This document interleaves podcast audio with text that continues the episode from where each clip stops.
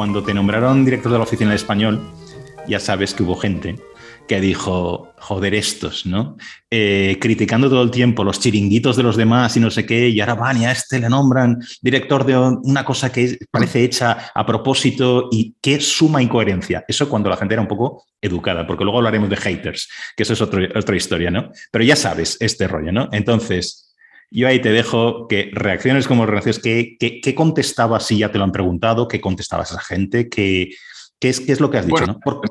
La, oficina del español era una promesa electoral de, Isabel Díaz Ayuso, ¿no? Eh, que estaba en el programa electoral y por lo tanto lo que fue básicamente fue un cumplimiento del programa electoral. Pero sobre todo yo creo que es poner el acento en algo muy, muy importante y aquí ya eh, empiezo a, abrir espacios distintos. ¿no? no me extrañó para nada que la izquierda atacara cualquier cosa que tenga que ver con el español. No, no, no me extraña en absoluto porque yo creo que el español junto con la Constitución, junto con Europa, junto con el ejército, junto con, con otras cosas, es uno de los pegamentos de España. ¿no? Entonces, es, es, es, una de las cosas que ellos intentan atacar, disgregar, etc. ¿no? Desde el PSOE a, a la izquierda. Eh, incluido el PSOE, por desgracia. Eso es lo que estamos viviendo y, quienes vivimos o quienes somos de comunidades autónomas bilingües eh, lo tenemos muy claro porque lo hemos sufrido en, primera persona. Así que que por la izquierda vinieran todos esos ataques a mí no, me extrañaba.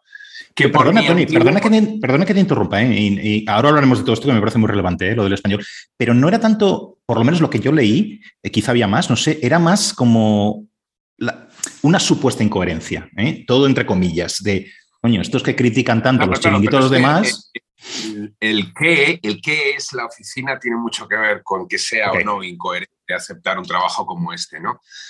Yo, de hecho entré en política por el español, o sea que para mí eh, realmente la, oferta me tocaba de, raíz, porque yo el primer partido político nacional todavía no era nacional, con el que me identifiqué y en el que estuve afiliado fue Ciudadanos en Barcelona, nada más crearse, y aquello tenía que ver por las, y además la primera manifestación a la que yo eh, estuve en primera línea en mi vida fue precisamente reivindicando la libertad en el uso de la lengua. ¿no? Pero no solamente hay que reivindicar el uso de la lengua, sino la utilización de la lengua como un recurso económico básico, fundamental, potentísimo. ¿no?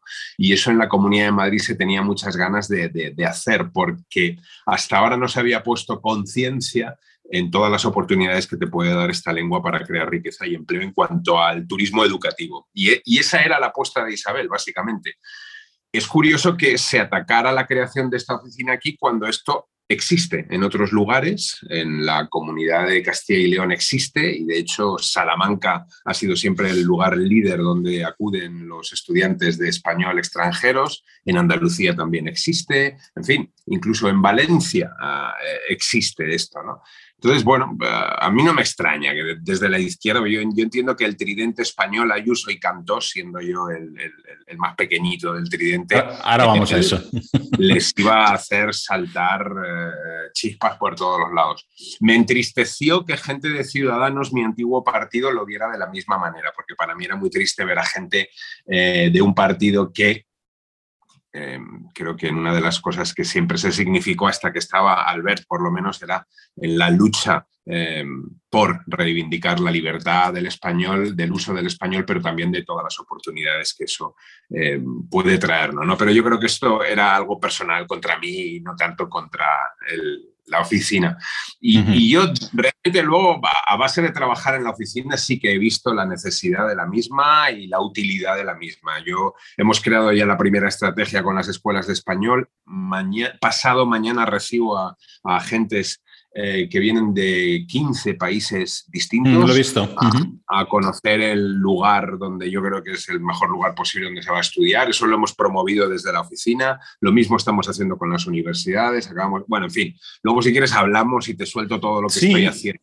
No, no, Pero para mí es evidente que la, la, la característica fundamental de un chiringuito es que no hace nada que es simplemente un lugar em, en el que bueno, se coloca a alguien para, para, que tenga un sueldo, pero que está vacío de contenido. ¿no? Todo lo que tiene que ver con el español y con las posibilidades económicas que tiene con la reivindicación de, además de la batalla cultural del español y también con, con la colaboración que estamos haciendo ya bastantes cosas también con el resto de países hispanos, es tan amplio, es tan grande, da lugar a tanto trabajo que desde luego lo que no está precisamente esta oficina es vacía de contenido. Hola, me visita hoy Tony Cantó. Tony es actor de cine, teatro y televisión y ha sido representante en el Congreso de los Diputados por los partidos Unión, Progreso y Democracia y Ciudadanos. Entre 2019 y 2021 fue diputado y portavoz en las Cortes Valencianas por este último partido, además de su coordinador autonómico. En la actualidad es director de la Oficina del Español, un organismo que depende de la Consejería de Cultura, Turismo y Deporte de la Comunidad de Madrid. Hablaremos de chiringuitos políticos, de la cultura de nuestros representantes, de la inferioridad moral de aquellos que no condenan el terrorismo, de cordones sanitarios a ideas y partidos políticos, de la utilidad del teatro para la política, de la dificultad para que prospere un partido de centro liberal en España y de cómo defender la lengua común, el español, equivale a dar la batalla cultural. Os agradezco, como siempre, vuestras suscripciones en YouTube y en vuestras apps de podcast, los comentarios y la promoción que hacéis del programa. Y os animo a seguir haciendo todo esto. Y ahora seguimos charlando con Tony Cantó. Pues si quieres, más que hacer una cosa al uso de, decirte, oye, cuéntame qué estáis haciendo y tal, porque he visto algunas cosas que hacéis y ahora lo estás mencionando, pues si quieres, vamos un poco, si quieres, casi como en círculos, ¿no? Y siéntete libre de, decir, oye, pues mira, precisamente sobre esto tenemos esta historia o queremos hacer no sé qué o tal, ¿no? Creo que sería más interesante, ¿no? Porque, por ejemplo, a mí que me gusta picar en estas entrevistas, ¿no? Bueno, entonces yo veo que eh, una cosa que veo es que probamos el español, ¿vale? Por un lado. Sin embargo, tenemos eh, con las nuevas leyes educativas, esto es algo que yo doy mucha guerra con esto porque es que me parece, yo me dedico a la enseñanza y, esto me parece clave, ¿no? Eh, y entonces, por un lado estamos eh, diversas administraciones de gobierno, por diversos niveles administrativos, promoviendo español o lo que estáis haciendo vosotros en la comunidad, pero por otro lado tenemos unas leyes educativas y ya no las de ahora, que yo estoy literalmente, perdona el, acojonado lo que va a salir de las escuelas a partir de ahora, sino es que yo lo veo en la universidad, gente que no sabe escribir, que no sabe redactar, que no entiende lo que lee, que no lee absolutamente nada. Entonces, no es una, ¿cómo, se conjugan estas dos cosas? O sea, por un lado, vosotros estáis intentando promover el español, otras administraciones también, etcétera, sobre una, em, sobre una población, sobre todo la más joven, que ya no sabe leer ni escribir. Es un poco exagerado esto que estoy diciendo, pero bueno. Como sabes, yo trabajo en la administración autonómica. Sí, Termino en las leyes educativas. De hecho, esta administración mm. autonómica, entre otras cosas, se, se distingue por lo batalladora que es contra todo ese tipo de cosas que estás diciendo. Una de las primeras cosas que yo he hecho como oficina del español es premiar el esfuerzo y la excelencia en la educación. Y hemos creado un concurso que ya está en semifinales de lengua de todos los colegios públicos y concertados de la Comunidad de Madrid, precisamente para premiar la excelencia de los alumnos, ¿no? a los mejores, el esfuerzo, que es algo de lo que habla mucho Isabel Díaz Ayuso. Y, y el primer premio es ni más ni menos que un viaje de cuatro días en el Juan Sebastián Elcano desde Galicia hasta, hasta Cádiz, que se llevará a cabo en el mes de julio de este año. O sea que nosotros estamos en otra cosa completamente distinta. Yo he vivido eh, la tramitación de leyes educativas y para mí ha sido muy triste ver cómo se hablaba mucho de religión, mucho de lengua, que es importante, pero se hablaba poco estrictamente de, educación. Y estoy de acuerdo contigo en que es una batalla y un caballo de Troya, la mala educación, en el sentido en el que tú estás hablando, que puede socavar absolutamente una sociedad y que lo está haciendo, de hecho, ya, ¿no? Bueno, para empezar, si quieres, hablando desde lo que es el español, si empezamos viendo que en muchos lugares de este país a los chavales no se les permite educarse en su lengua materna, ya partimos de un problema absolutamente indescriptible, ¿no? Porque tú estás haciendo ya, por razones meramente políticas, que una proporción importante de nuestra sociedad no adquiera los conocimientos como debiera, los adquiera con muchísima más dificultad. Y es, por, y es por una razón política, es decir, es adoctrinamiento. ¿no? Luego, si empezamos desde esa base, que es la base educativa, en la lengua en la que te vas a expresar y vas a recibir los conocimientos, pues imagínate ya, ¿no? No, no, no, no, no vale la pena casi ni seguir hablando. Pero yo estoy de acuerdo en que esta es una de las grandes batallas que hay que dar ahora y, y bueno, yo también me siento contento porque el consejero y la presidenta de la Comunidad de Madrid batallan por ello también. No, simplemente quería, ya lo sé, lo de las diversas administraciones, pero es que es el contexto es penoso, es, que es una cosa que se te calman los pies, ¿eh? de, verdad, eh, cuando estás lidiando y como te decía, no sé lo que va a venir en el futuro, pero parece que nada bueno va, a salir de esto, porque precisamente estas cosas de las que hablabas, ¿no? Recuerdo escuchándote ahora también que, mm, un libro que, acabado, que he leído hace unos meses, que era La transformación de la mente moderna de Jonathan Haidt, sí. donde habla de todo esto a lo bestia en las universidades americanas y, realmente eh, es, es, bastante preocupante. Esperemos porque allí ya empieza a haber un movimiento en contra de todo esto, en la que una serie de profesores se unen para crear un, espacio libre de, semejante tontería. Es curioso como Iglesias decía que el miedo iba a cambiar de bando, pero lo que ha cambiado de bando es la censura, eh, lo, pacato de esta gente, ¿no? la, forma que tienen de incluso, la, incluso el uso de la violencia, ¿no? porque eh, hemos visto a menudo los chavales de Sacabat, a, ellos les ocurre cada dos por tres como, como se ha convertido en un espacio violento donde a determinadas personas, mientras absolutos terroristas o golpistas campan a sus anchas, eh, tienen vedado eh, un espacio que debiera ser un espacio donde todo el mundo pudiera entrar a, a debatir ¿no? ideas. Y, los de Sacabat ahora me gusta el ejemplo que das porque aquí no estamos hablando de ninguna violencia simbólica, es que esto se juega en la cara. Estos chavales que tienen una, una, valentía que me parece impresionante.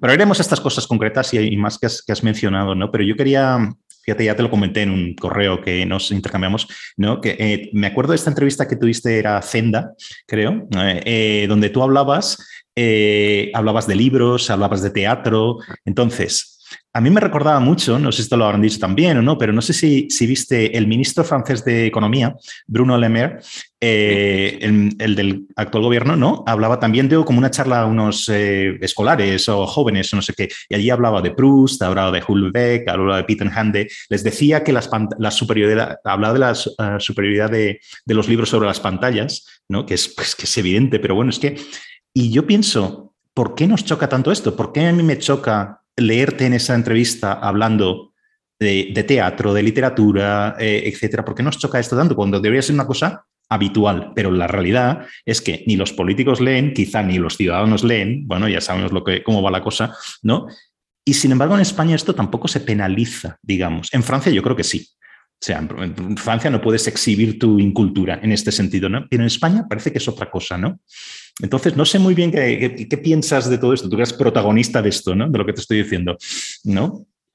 Yo, en el buen sentido, o sea, por lo contrario. Yo me acerqué a, la lectura eh, desde un lugar muy curioso. ¿no? Yo, recuerdo que el primer libro que compré en mi vida eh, eran los cuadernos de campo de Rodríguez de la Fuente, porque yo era un absoluto biólogo frustrado como mi padre, ¿no? Y yo cada semana eh, iba al kiosquito y me compraba aquello cuando debía tener 13 años o algo así. Y lo siguiente que me compré fueron, eh, entré por la aventura, ¿no? A, la lectura, eh, los libros de Asimov. Y a través de Asimov, de la fundación, de algunos otros libros del Yo Robot y de todos estos libros, es decir, desde la aventura empecé a, a interesarme por una lectura a la que honradamente debo decir que no, no, me, no me acostumbraron ni me, ni me no sé, ni, ni, hicieron que me llamara la atención en la escuela, francamente. Yo, yo recuerdo la, típica lectura obligada de la, de la Celestina como una auténtica tortura, ¿no? Quizá no estaba preparado ni era la lectura que yo debía cometer en ese momento, ¿no? Pero yo luego cuando realmente empecé a leer y a culturizarme de alguna manera, porque yo venía más de un mundo de ciencias, fue cuando empecé a hacer teatro.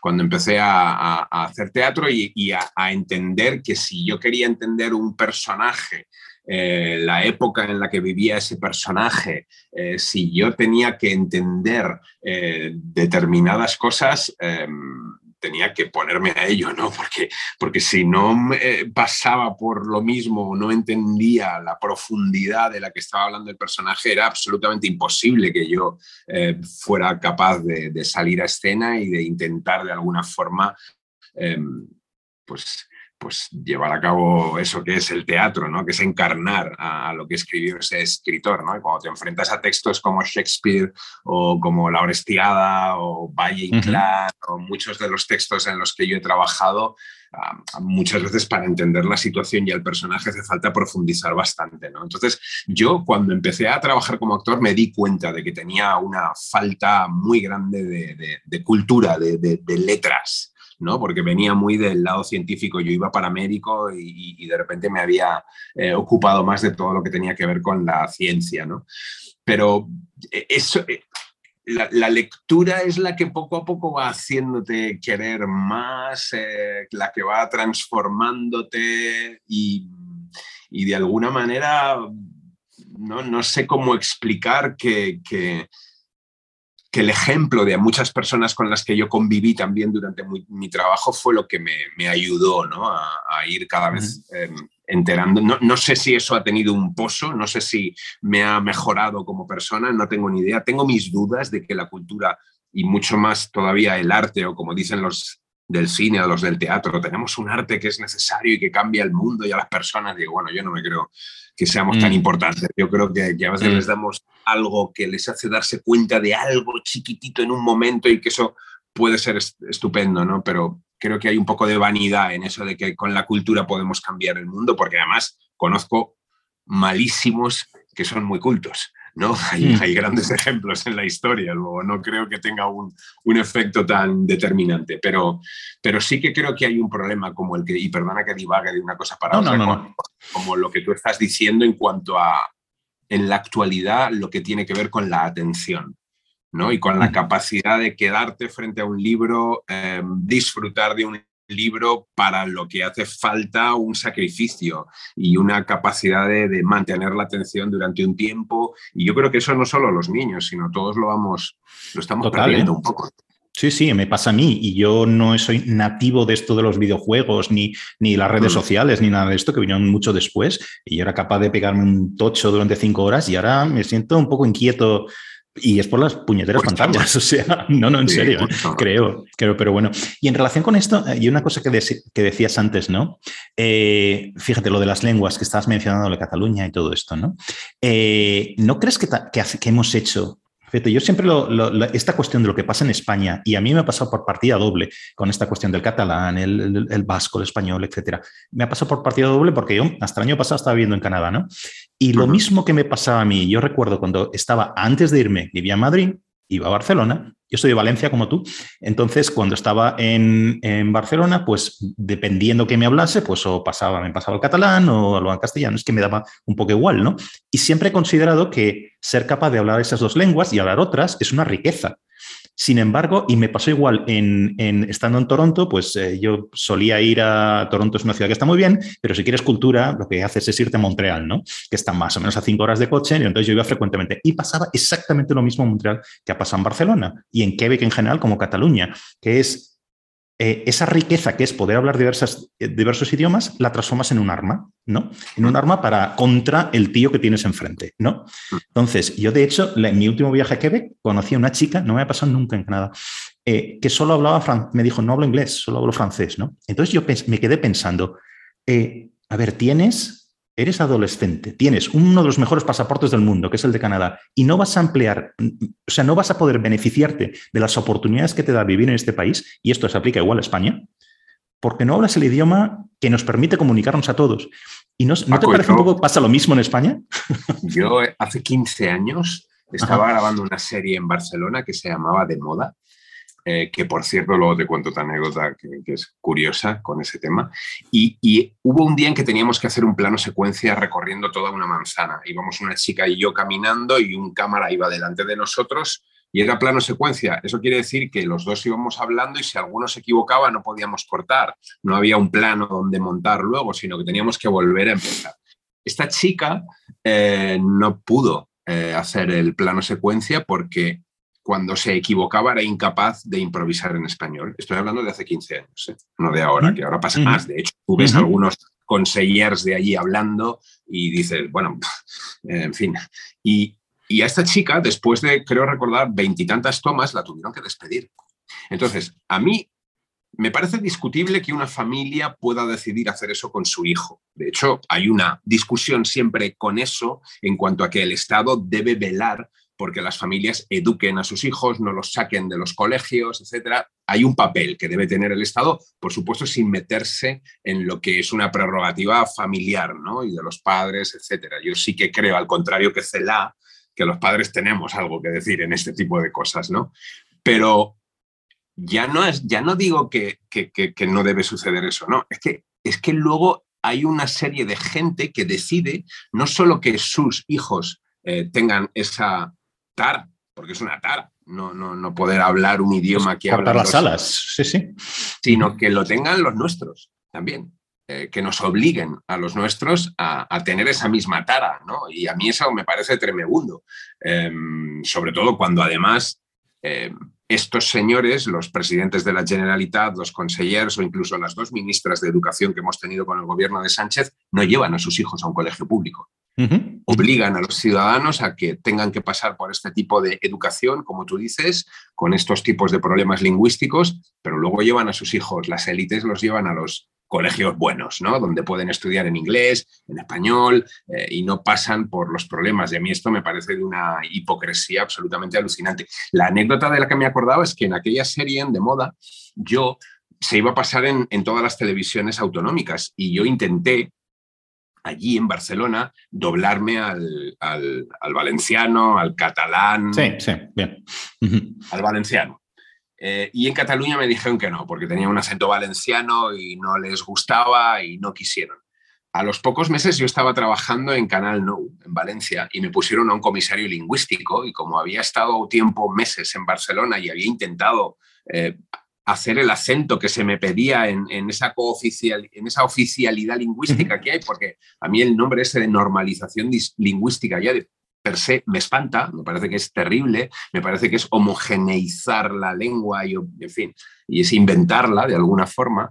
Em, me dijeron que tampoco les gustaba mi valenciano porque tenía en determinados momentos un poquito de acento catalán.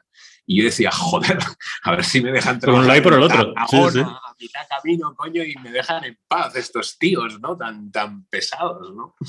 Lo que dices de comisario, ¿cómo era? Comisario lingüístico o algo así. Era un comisario lingüístico, vigilante de, de, que la esencia lingüística se, se mantenga. Ya, está claro. imagínate que esto lo pone, tú imagínate que en televisión española pones a un comisario lingüístico a decirle a un andaluz que ese no es el acento que se debe hacer y que esa palabra que ha usado mm, me parece a mí que no. Y el canario, tal, tú, imagínate lo que sería y lo que se montaría, ¿no? Bueno, pues esto es lo que pasa en las televisiones autonómicas, en las que sí, la, lengua cooficial la propia idea de un comisario de algo es que acojona también.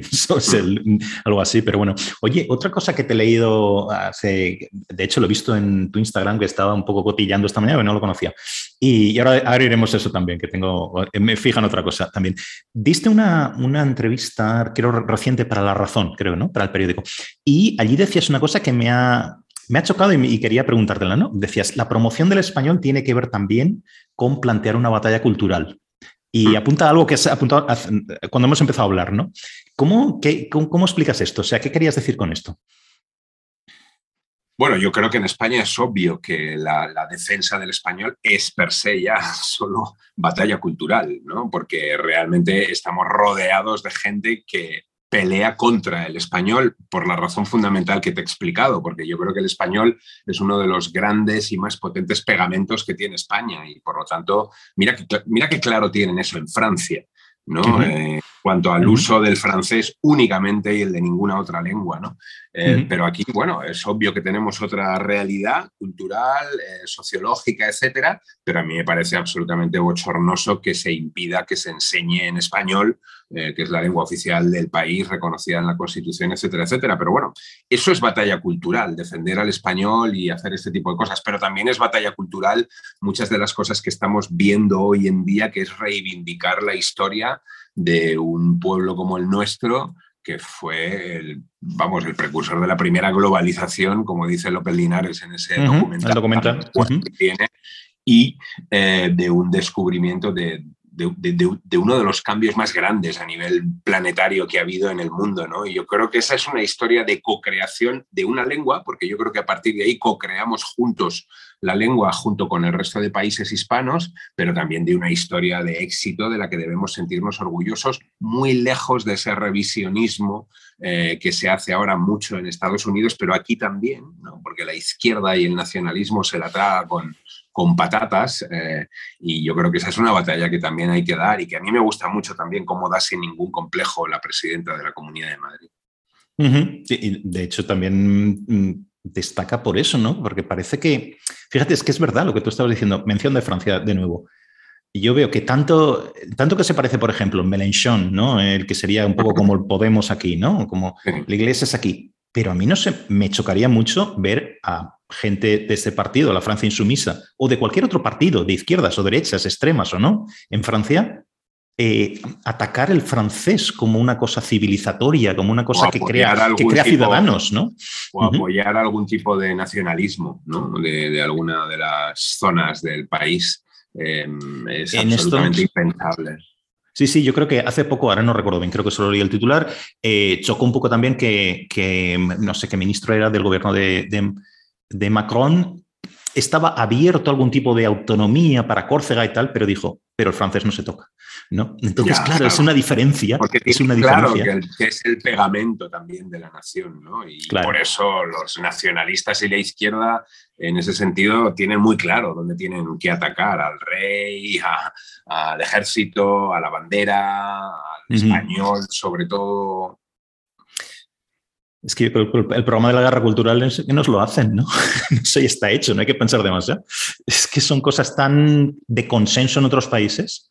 No, y luego aquí hubo una estrategia de todo el mundo anglosajón muy bestia para intentar tapar lo que realmente hizo España, pero yo creo que debemos sentirnos muy orgullosos primero de cómo nos aliamos con todos los pueblos que estaban allí sojuzgados por una dictadura mm. eh, y, y, reconquistamos aquello, ¿no? Porque es, porque es unos cuantos cientos de españoles no hubieran podido contra todo lo que había allí, contra toda la mm. civilización que había allí. Lo que pasa es que era una civilización muy bestia, muy dictadora, muy que tenía sojuzgadas a muchísima gente que fue con la que se alió España para acabar con aquello, ¿no? Pero a partir de ahí hay, hay una creación de, civilización, de educación, eh, de libertad también, porque no tienes más que ver la diferencia que hay entre, entre esa parte con la anglosajona de arriba, ¿no? de, Norteamérica, lo que dejamos nosotros mm. allí y cómo tratamos a los indígenas, que se trataron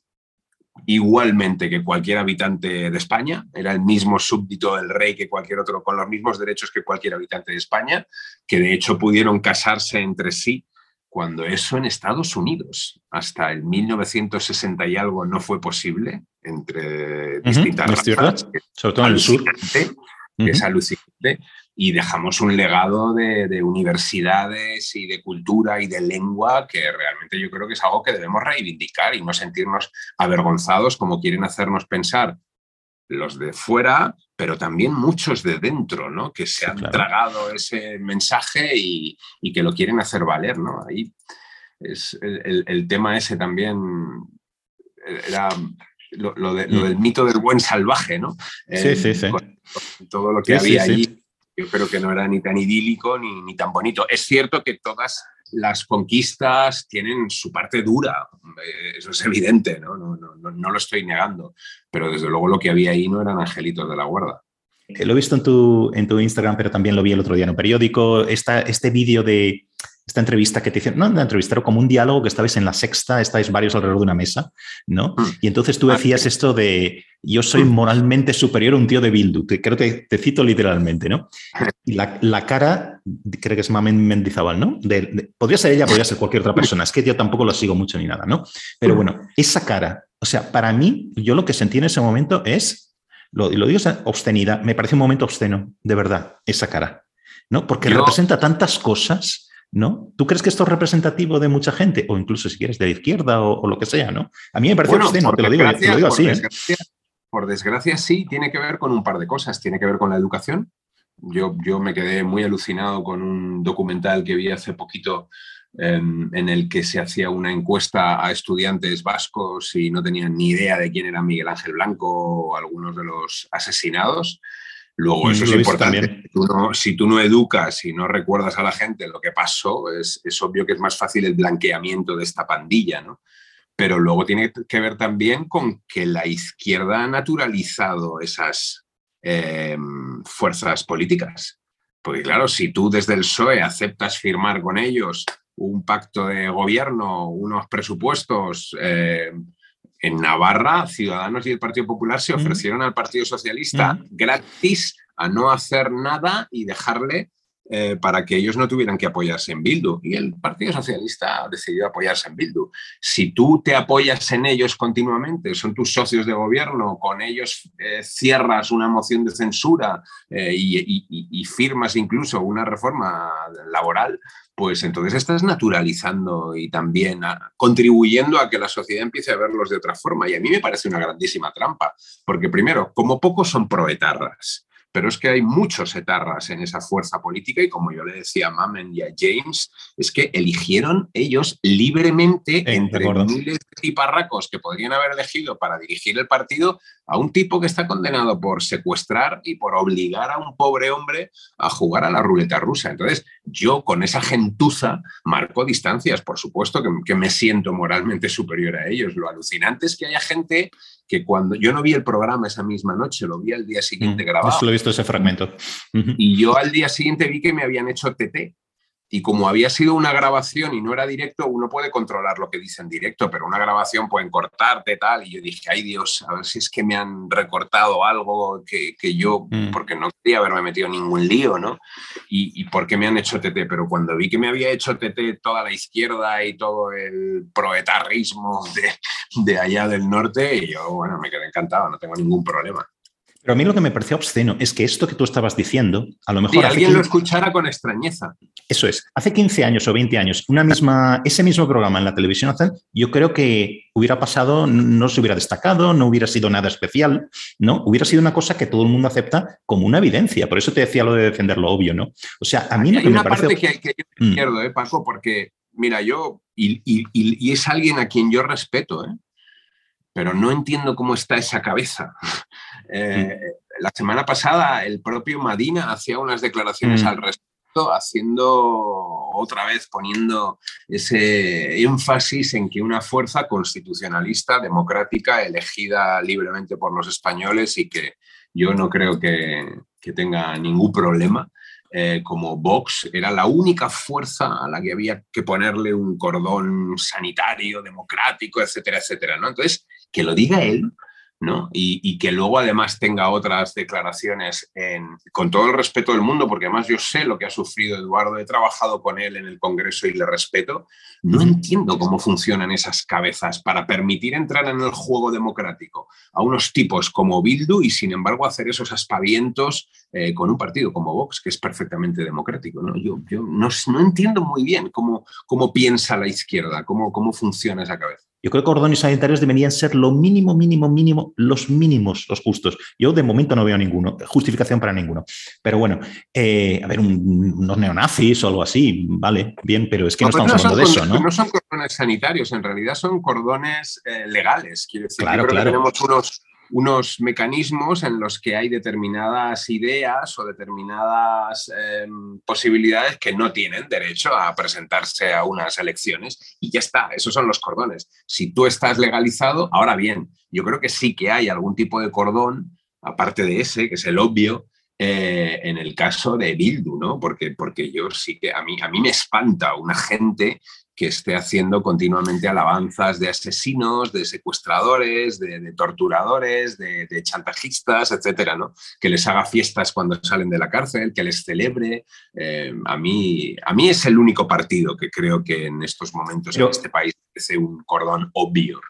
Claro, pero, pero y, lo había ¿eh? hasta que ese, ese, cordón se levantó ¿eh? y ya sabemos que no levantó, pero, pero que es muy reciente. No, pero esa es la cuestión del truco que se hacen a sí mismos, ¿no? O sea, porque Mamen te respondía, y de nuevo, yo no la sigo ni tengo nada, es simplemente porque era la que te daba réplica, pero no tengo ninguna opinión sobre lo que piensa y, me da igual y no lo sé.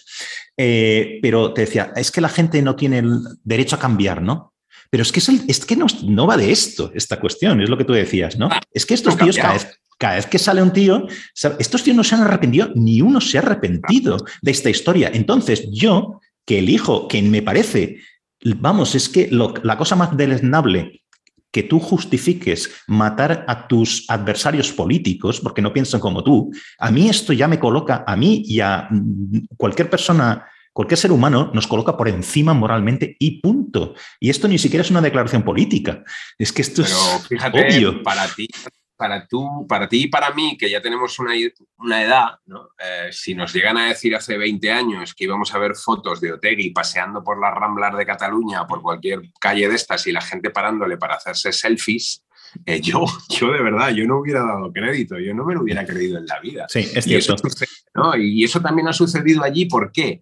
Porque Esquerra Republicana, Rufián y todos estos lo han naturalizado, se han hecho fotitos con él, le han recibido como si fuera un tipo estupendo. Em, por eso, porque realmente ha habido un blanqueamiento de un tiparraco como ese que a mí me parece deleznable. Y luego lo que tú decías antes de los, de, los cordones sanitarios. A ver, si hablamos de cordones sanitarios, para mí me parece que es un cordón sanitario el, el que más, o sea, una soga gigantesca, cuando tu anterior partido Ciudadanos o cuando el PP no podía ir a ciertos sitios del País Vasco o no puede ir a ciertos sitios de Cataluña porque le llevó en piedras. Pero ¿esto qué es?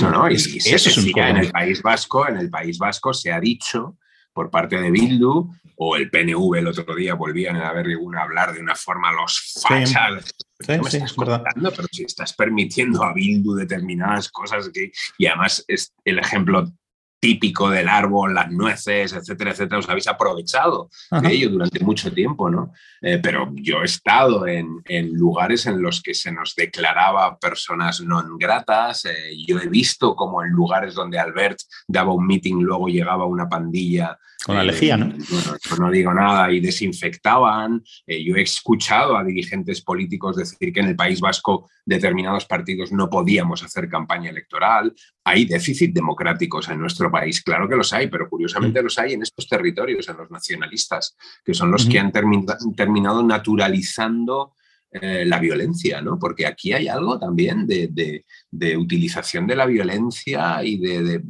en, el nacionalismo vasco, por supuesto, con todo el tema de, los de los etarras y tal, ¿no? Pero ojito con los catalanes también, ¿eh? que hay determinados personajes por ahí apareciendo en su televisión, en su TV3, etcétera, etcétera, antiguos terroristas de Terra Iure y tal, con una naturalidad y como si no pasara nada, que yo, a mí, no sé, me deja completamente, no, no, no, no acabo de, de entender. Sí, sí. Vamos por un momento a una cosa más agradable para los dos. Eh, el otro día le estaba leyendo una entrevista en el, en el, Mundo a Johan Norberg, que es este pensador sueco, eh, y decía una cosa al final, eh, que decía, hablando de Zelensky, el presidente de Ucrania, decía, este es el líder perfecto para los tiempos que tenemos ahora, ¿no? Y entre las varias virtudes que él allí eh, recitaba, ¿no? Estaba uno que pensé, mm, esto se lo voy a preguntar a Tony cuando hablemos. Decía, eh, tiene una gran capacidad retórica como actor. Y ligaba las dos cosas, ¿eh? su desempeño político en estos momentos, un momento de extremo, ¿no? De crisis, ¿no? Entonces te quería preguntar, ¿qué te ha dado a ti ser actor para la vida política? O sea, porque la política es un poco también teatro, lo digo en, el buen sentido, porque es, es, mm. teatro, es simbolismo, es representación, ¿no? y con todo el respeto, para esa, esa forma de ver la política y todo el respeto también para el teatro, en ese sentido. ¿no? Entonces, quizá un dominio de la palabra, quizá el poder tomar distancia en tanto que representación de, ciertas situaciones. ¿Qué crees que te ha dado a ti personalmente?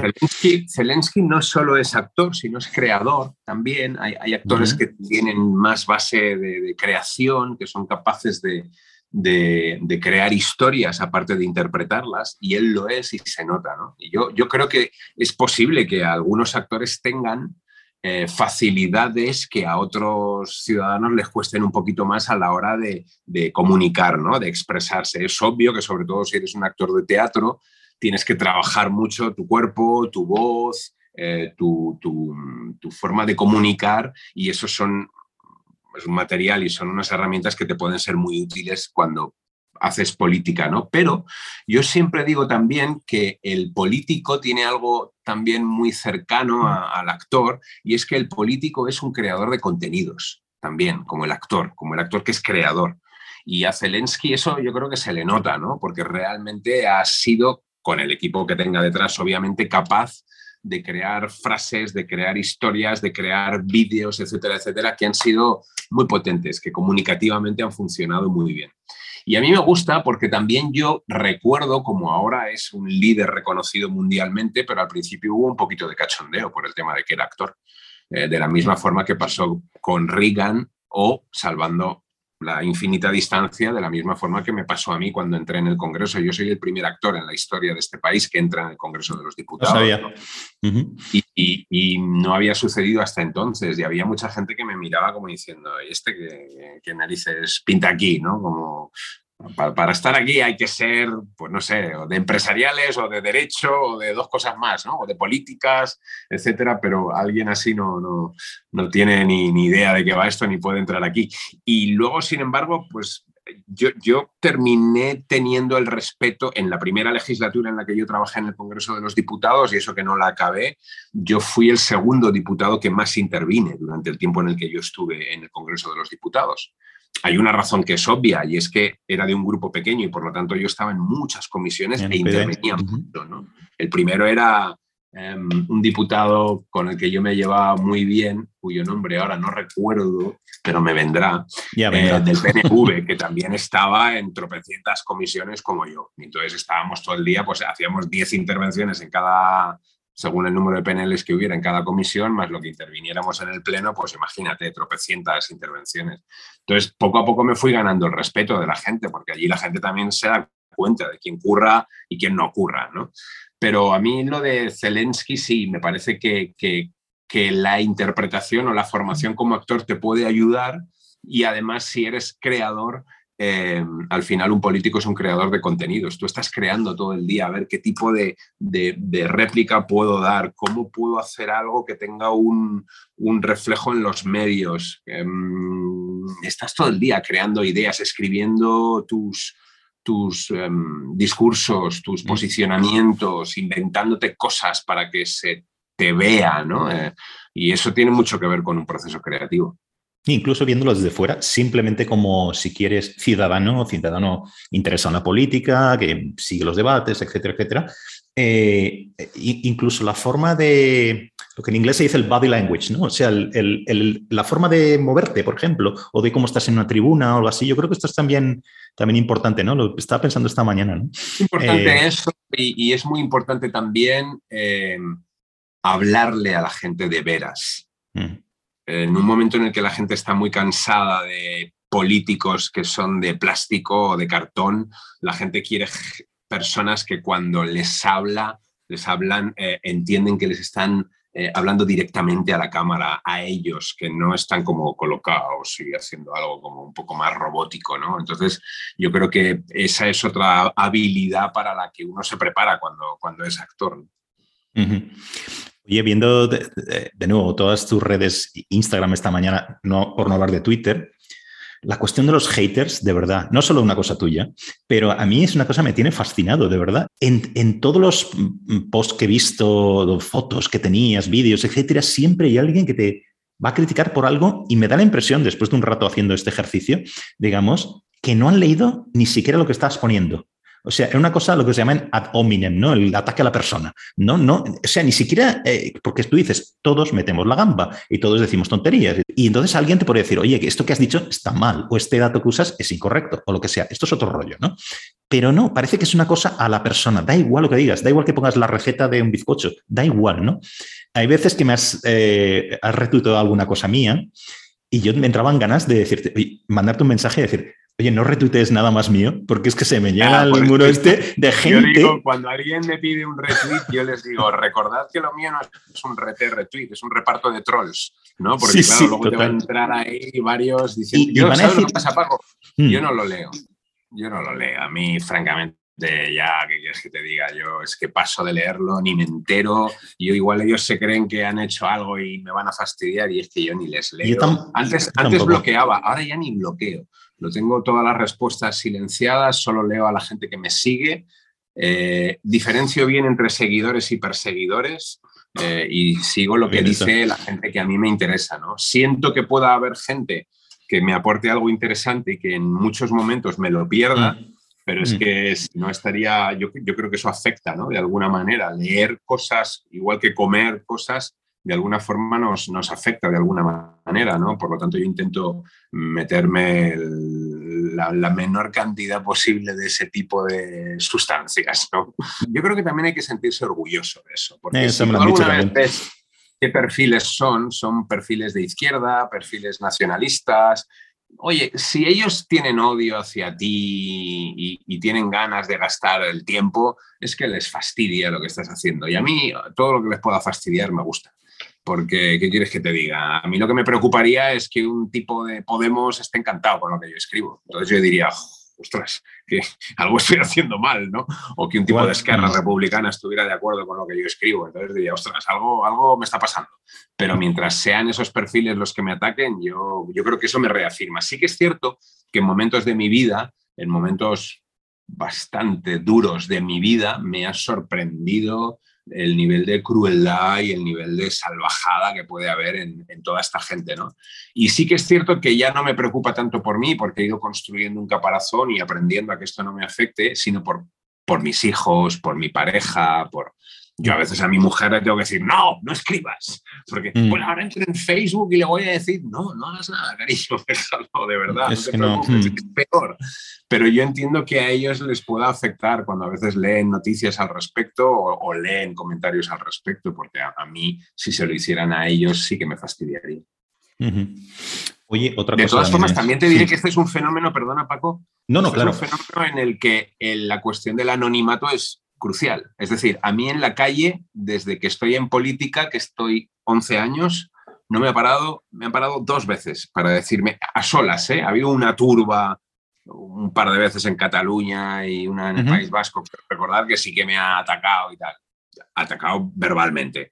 Eh, y otra feminista una vez en, en, Madrid, y eso no fue solo verbalmente, fue físicamente también. Pero a, a solas una persona decirme, pararme y decirme algo negativo, me ha pasado, de verdad, dos o a lo sumo tres veces en estos 11 años. Y no hay día que no me pare alguien, de verdad, para decirme, sigue dando caña, me gusta lo que haces, qué bueno es el discurso, etcétera, etcétera. O sea que yo realmente estoy muy, muy tranquilo al respecto. Una cosa que había pensado no preguntarte, porque por un lado lo he tratado mucho en este, ha venido mucha gente a este programa y hemos hablado mucho de esto, eh, no te quería preguntar por ciudadanos, porque a mí me parece, por una razón, ¿eh? Eh, porque me parece hacer arqueología política, aunque todavía está vivo, nominalmente, ¿no? me parece que es excavar, ¿no? Con el dinosaurio, sacar ahí los huesos del, del, tal, ¿no? Que ya no hay, es una historia, es historia, ¿no? Pero yo sí creo una cosa, a ver qué te parece esto. Eh, yo creo que hay un espacio liberal, llamado liberal progresista, me da un poco igual las etiquetas, ¿vale? Que no se va a ir al PP, es lo que estoy pensando. ¿eh? eh en Madrid quizás sí, es que en Madrid es, otro rollo. ¿eh? En Madrid es una cosa, una cultura política distinta, unos mm, políticos concretos, unas personas concretas que no están en otros lados. ¿vale? Entonces el rollo es distinto. Quizá Madrid sí, pero no en el resto de España, creo, ¿eh? Eh, donde yo creo que una parte de los liberales ve al, Partido Popular como un partido conservador, demócrata, cristiano, conservador, pero no esta cosa liberal, liberal progresista, sea lo que sea eso para cada uno, ¿no?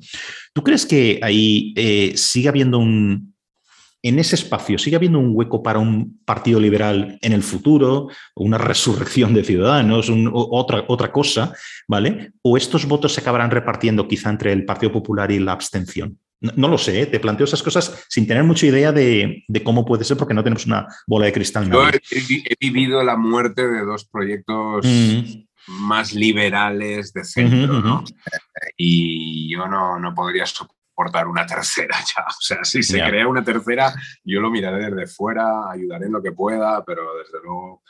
¿Puede el Partido Popular eh, en otros territorios, porque creo que Madrid, como tú dices, sí que lo, lo acoge, perfectamente el gobierno de Isabel Díaz Ayuso. ¿Puede en otros territorios? No tengo ni idea, Paco, no, no lo sé. Yo mm. creo que además e-, ese espacio eh, que tenía Ciudadanos no solamente se ha ido al Partido Popular, también se ha ido a Vox. Eh, yo, recuerdo hablar con Narciso Michavilla cuando yo le encargaba unos estudios en las Cortes Valencianas y Narciso me decía como él veía clarísimamente como había una bolsa muy grande de votantes que se despertaba de Ciudadanos, comía del PP y se acostaba cabreado de Vox. Y yo creo que en Cataluña se vio muy claramente como eh, la, última campaña tanto de Ciudadanos, que fue el horror aquel de los abracitos, mm. y, la, y la del Partido Popular intentaron hacer una cosa más amable y Vox les pegó una adelantada porque la gente en Cataluña ya está harta, está muy cansada y no quiere ni abracitos ni, ni nada de eso. Lo que quiere es firmeza y plantarle cara a toda esta familia de golpistas, corruptos y chorizos. ¿no? Entonces, hay un grupo de gente que está basculando entre, entre todos esos partidos. ¿no? Y sí que es cierto que siempre se ha dicho históricamente como en este país podía haber un, un espacio de centro, pero también estamos viendo históricamente como los partidos que han ocupado ese espacio duran muy poquito, duran muy poquito, entre otras cosas porque yo creo que es un espacio tan difícil de ocupar, tan complicado de ocupar, tan constreñido por los dos que tienes a ambos lados y tan es como las motos de competición, tienen que tener cada elemento al límite. Eh, has de tener la mejor rueda, el mejor combustible, todo, todo, todo de ser lo mejor para poder sobrevivir en ese espacio. Y lamentablemente en política es difícil que eso suceda, ¿no? Porque las mecánicas de los partidos, yo ya lo he vivido en un par de ocasiones, muchas veces no, no se ocupan de eso, de tener a los mejores en cada puesto, sino tener a los más leales, probablemente, ¿no? Mm. Y, no que, eso es muy mm, distinto. Sí, perdona. ¿No crees que aparte de fallos propios en cada partido, no estoy pensando ahora mismo en ningún partido concreto, ¿eh? aparte de fallos propios que siempre los hay, etcétera, ¿no? En todos los partidos se exigía más, se os exigía más a la gente que estabais en estas posiciones de lo que se exigía, de lo que se exige a otros políticos. Eh, yo, voy por ahí, ¿eh? Yo creo que porque yo no los. y hemos sufrido un odio y una animadversión absolutamente brutal por, por ambos lados, ¿no? Eso era así, yo creo que se nos veía como, como una amenaza, ¿no? Por, por ambos mm. lados, ¿no? Mm. Y de repente era como, joder, a, nosotros nos llamaban fascistas, ¿no? Estoy en un partido de centro, em, mm. estoy en un partido en el que está en algunos, ¿no? En Sabater, Félix de Azúa, Boadella, Arcadia Espada, claro, claro estás llamando fascista, es que Claro, bueno, esta es otra cosa que la izquierda de este país ha hecho de una forma que ha vaciado completamente de contenido esa palabra, ¿no? Y, yo creo que ahora está yendo en su contra porque ya nadie les cree, ¿no? De Pedro y el Lobo, ¿no? Cuando hablan ahora del fascismo, pues ya, mira, uno se echa a reír y yo creo que a la gente ya le da absolutamente lo mismo. Pero yo sí que creo que es un terreno complicado en el que podría haber una fuerza, sobre todo, como tú dices, en determinados sitios donde los otros partidos no pueden eh, ocuparla, pero yo creo que es muy complicado, muy difícil, muy, muy duro, muy duro.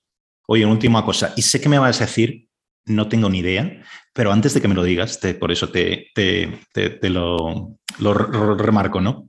A ver, para mí, yo creo que no estoy descubriendo nada, tú eres un animal político. Esto dicho con el. No, tengo que hacer un disclaimer aquí porque animal político es algo bueno. Eh, yo creo que es algo bueno, ¿no? Ah, pero bueno. Eh, entonces, yo personalmente no te veo. Vamos a ver, e, en, un largo plazo como gestor de un departamento, como un organismo, una consejería, etcétera. Tampoco estoy diciendo nada malo ¿eh? con esto, simplemente es una descripción. No, no, no, entiendo.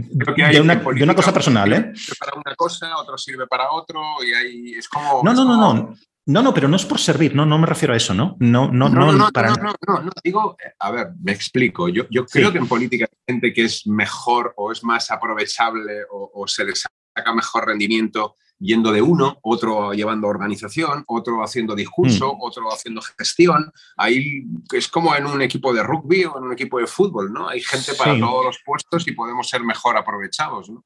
Me estás preguntando si yo debo seguir en la gestión o debo volver a lanzarme. No, no exactamente, va por ahí, pero no. Eh, pero más amplio, si quieres, ¿no? Para que tú vayas por no te dé la gana con la respuesta, ¿no? Eh, dime algo sobre por dónde crees que puede ir tu futuro político, que no sea, no tengo ni idea, ya lo sé, ya lo sé, pero lo intento, por lo menos lo intento, ¿no? Porque te he leído muchas de estas cosas. Por lo menos lo que te gustaría hacer, ¿por dónde te, qué, te gustaría hacer en un futuro? Yo estoy disfrutando mucho la experiencia de gestionar y creo que podría ser un cierre de mi etapa política estupenda, porque yo creo que todo el político, y esto es incorrecto decirlo, pero yo creo que todo político debe aspirar a un puesto, debe aspirar a, poner en práctica sus ideas y poner en práctica sus políticas, porque si no, eres un hipócrita o un agitador o, eres Pablo Iglesias, ¿no? que cuando le tocó llevar la peor parte de la gestión de las em, residencias de ancianos en lo peor de la pandemia, se dedicaba a ver series y luego se, se borró. ¿no? Y entonces yo estoy haciendo ahora eso, disfrutando de lo que es la gestión y aprendiendo. Yo, yo ya sé lo que es gestionar aunque esté en uno de los puestos más bajitos en los que se puede estar, yo ya sé lo que es estar en la gestión, incluso me puedo imaginar, porque además trabajo con ellos estrechamente, lo que es ser viceconsejero o consejero y por lo tanto ministro también. Es una cuestión de grados, pero al final básicamente es lo mismo, ¿no? Y, estoy contento y creo que estoy cerrando mi, etapa política con esto. Tú me preguntas, ¿en qué te ves? No tengo ni idea, Paco, pero es que fíjate, a mí si hace un año solo me dicen que mi partido se iba a ir al carajo, yo estaba viviendo mi mejor momento como político. O sea, yo hace un año y pico estaba viviendo mi mejor momento como político. Em, te estoy hablando de principios del año pasado. Estaba metiendo vídeos virales, estaba haciendo una labor buena de oposición en las Cortes Valencianas, estaba metiendo vídeos virales desde un Parlamento autonómico, que no es nada fácil, ¿no? O sea, estaba muy contento. Y de repente el partido se te va al carajo, eh, dejo el partido, eh, me voy al paro eh, y luego me llama el equipo de ISA para ayudarles en la campaña y me voy encantado porque yo ya creía en ella y era una líder que me inspiraba. Eh, luego me ofrece estar aquí. O sea, si esto me lo dicen hace un año y pico, Paco, de verdad, yo, yo hubiera flipado. Entonces no tengo ni idea de qué va a ser de mi vida dentro de un tiempo. Que, que si me gustaría volver a dar discurso y hacer esa parte de la política que me gusta, pues sí, pero yo ya no tengo un partido, yo no estoy afiliado a ningún partido, yo no, mm. sé en qué espacio podría hacer eso, ¿no? Y, realmente no, me dedico a pensar mucho. He pasado por un duelo, ¿eh? en el sentido de que para mí la experiencia de, ver cómo, cómo, lo que ha pasado con Ciudadanos ha sido dura de vivir, porque no yo, sino muchísima gente ha metido ahí muchas horas, mucha ilusión y mucho trabajo.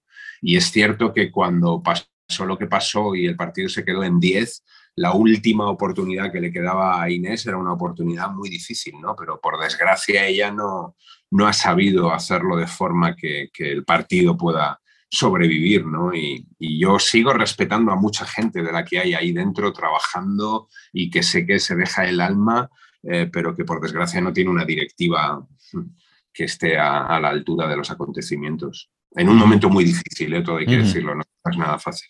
Vamos a ver, porque yo tampoco sabría si volvemos a hablar dentro de un año sobre estas cosas. Igual estamos hablando de algo totalmente distinto, otras oportunidades, otro tal, pero bueno, que está bien, ¿no? Que, siempre estén, estén ahí, ¿no? Pues, Pero yo estoy, acostumbrado a eso. Yo, yo en mi profesión, donde he estado 30 años antes, yo no tenía nunca ni idea de qué iba a ser de mi vida dos meses después. Eh, entonces, mm. bueno, lo, que ha sido para mí raro eh, ha sido este paréntesis, entre comillas, de, estabilidad que no ha sido tal, porque yo no he acabado ninguna de las legislaturas en ningún lado. En, mm. en UPyD me fui sin acabar la legislatura y, volví a mi trabajo, luego entré en Ciudadanos y esa legislatura en el Congreso no la acabé tampoco porque me fui a las Cortes Valencianas y la de las Cortes Valencianas mm, la cumplía a medias porque dejé también el partido después de, las barbaridades que se hicieron con las prórrogas del estado de alarma, con la campaña catalana y sobre todo con la moción de censura de Murcia. Pues veremos de lo que de lo que hablamos entonces. Ahora mismo estás dando material a tus haters para, con todo lo que estás diciendo, lo sabes, ¿no? De nuevo, porque ya verás, cuando, cuando reveas toda esta, vuelvas a, o veas el, el, vídeo con la entrevista ya montada y todo eso, verás como has pisado todos los callos, como te decía, lo cual, genial, estupendo por mí, pero bueno. Lo que tengo claro, Paco, es que desde donde sea, estaré en lo que creo que es lo realmente fundamental para, España en, los próximos meses, y es sacar a Sánchez de la Moncloa, sacar a Sánchez, Esquerra, Podemos, eh, los del 3%, Bildu y toda esta banda, la banda que decía Albert, mm. a quien yo he hecho mucho de menos, aunque me veo a menudo con él, pero le he hecho mucho de menos en el panorama político. Lo que sí que haré es estar desde donde sea. Desde luego, se puede estar o votando o dando batalla en las redes o en los medios de comunicación o en un lugar de gestión o en un donde sea, pero desde luego ayudando porque yo creo que como a este país le caiga encima otro gobierno de Sánchez y compañía, em, vamos a quedar en una situación realmente dramática. Ya estamos en una situación muy mala, pero si repite la izquierda y el nacionalismo y los podemitas, ya va a ser tremendamente dramático caso, tiempos interesantes. Ya sé que no soy original diciendo esto, pero, pero, lo, pero lo son. Pero bueno. Oye, que mil gracias eh, por el rato que hemos estado charlando. ¿Se ha pasado? Como hablamos en un año. espero que hablemos antes. Espero que hablemos antes, en cualquier caso. Pero bueno, oye, que muchas gracias y, que un abrazo.